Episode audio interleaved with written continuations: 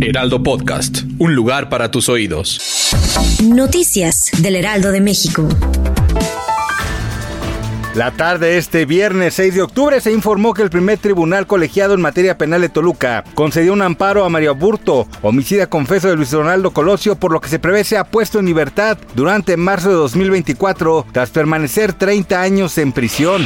Evelyn Salgado Pineda, gobernadora del estado de Guerrero, inauguró el centro de salud con servicios ampliados de Copalillo, con una inversión superior a los 18 millones de pesos, por lo que se han beneficiado más de 15 mil habitantes de este municipio, así como algunas comunidades colindantes. La mandataria aseguró que la salud es un rubro prioritario para su gobierno.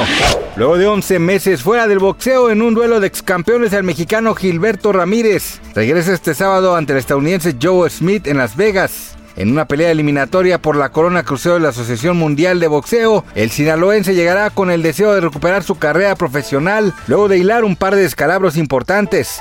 Su derrota ante el campeón ruso Dimitri Vivol y su falla en la báscula que lo llevó a suspender la contienda ante Gabriel Rosado hace siete meses.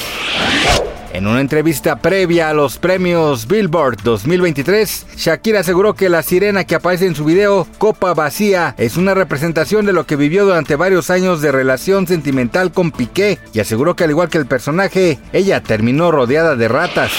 Gracias por escucharnos, les informó José Alberto García. Noticias del Heraldo de México.